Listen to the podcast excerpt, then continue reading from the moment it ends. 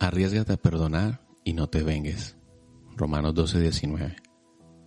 Amados amigos, nunca tomen venganza. Dejen que Dios se encargue, pues Él dice, yo tomaré la venganza. Mía es la venganza, dice el Señor.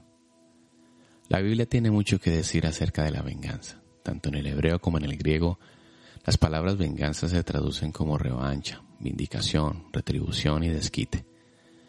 Pero tienen como significado principal la idea de juicio y castigo. Esto es vital para entender por qué Dios se reserva para sí mismo el derecho de vengarse. ¿Recuerdas cuando eras un niño de siete años pidiéndole a tus padres que hicieran justicia porque a alguien te había roto el juguete? Pero no pasaba nada. Tus padres no hacían nada.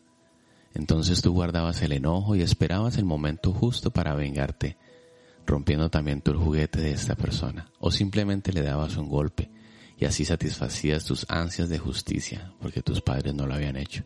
Bueno, desafortunadamente a medida que vamos creciendo y el enojo se acumula por situaciones sin resolver o porque fueron injustos con nosotros o por lo menos así nos hicieron sentir, nos vamos a convertir en justicieros. Las consecuencias desafortunadamente serán a mayor escala, ya no a la altura de un niño de siete años. Sin embargo, a diferencia de nosotros, Dios nunca toma venganza por motivos impuros. Nuestra manera de venganza es con el propósito de juzgar de una manera desequilibrada. Pero Dios, su propósito de juzgar, lo hace en verdad y en justicia.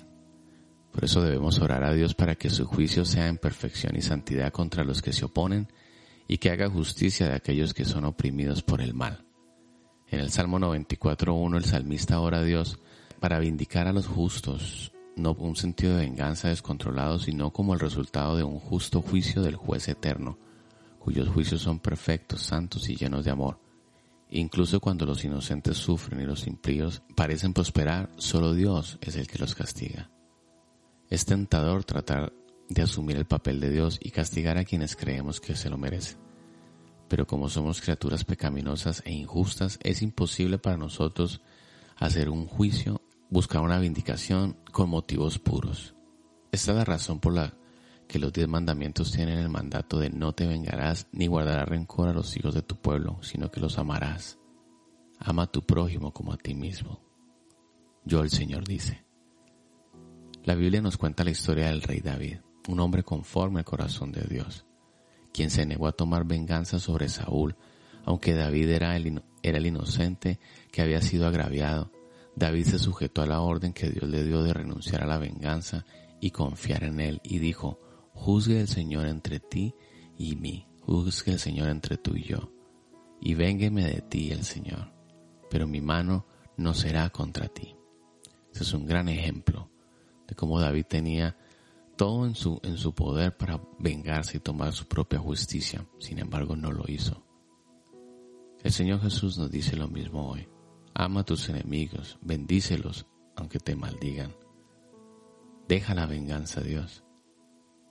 Ahora debemos prestar atención a algo importante. Los deseos de venganza o de justicia no solo se manifiestan con los enemigos o los que se oponen, tristemente también con los amigos, con la familia, con la gente cercana y generalmente por causas pequeñas, aunque algunas veces no son tan pequeñas. Piensa en esas ocasiones en que te sentiste traicionado, acusado, cuestionado defraudado, cuando te sentiste usado, poco querido, engañado, olvidado, no tenido en cuenta. Quizás te dejaron de llamar, quizás olvidaron una fecha importante, qué sé yo. Son tantas las posibilidades y las razones para resentirnos. ¿Qué has hecho? ¿Cuál ha sido tu reacción? ¿Cómo respondiste? ¿Bloqueaste a tus amigos de, Facebook? Siempre pongo como ejemplo esto. Pero la verdad es que en la era de las redes sociales este es un acto bastante recurrente del que yo mismo he sufrido. Por eso el Señor nos dice hoy, no guarde rencor, perdona, busca la paz y síguela. La respuesta al conflicto y a las injusticias de la vida no es la venganza, ni tu venganza ni la mía. Es la justicia, es esperar en Dios y dejar que Él se encargue en su justicia. Nuestro llamado es amar y perdonar aunque duela en el alma. Por eso confía en Dios y Él te cuidará y te protegerá.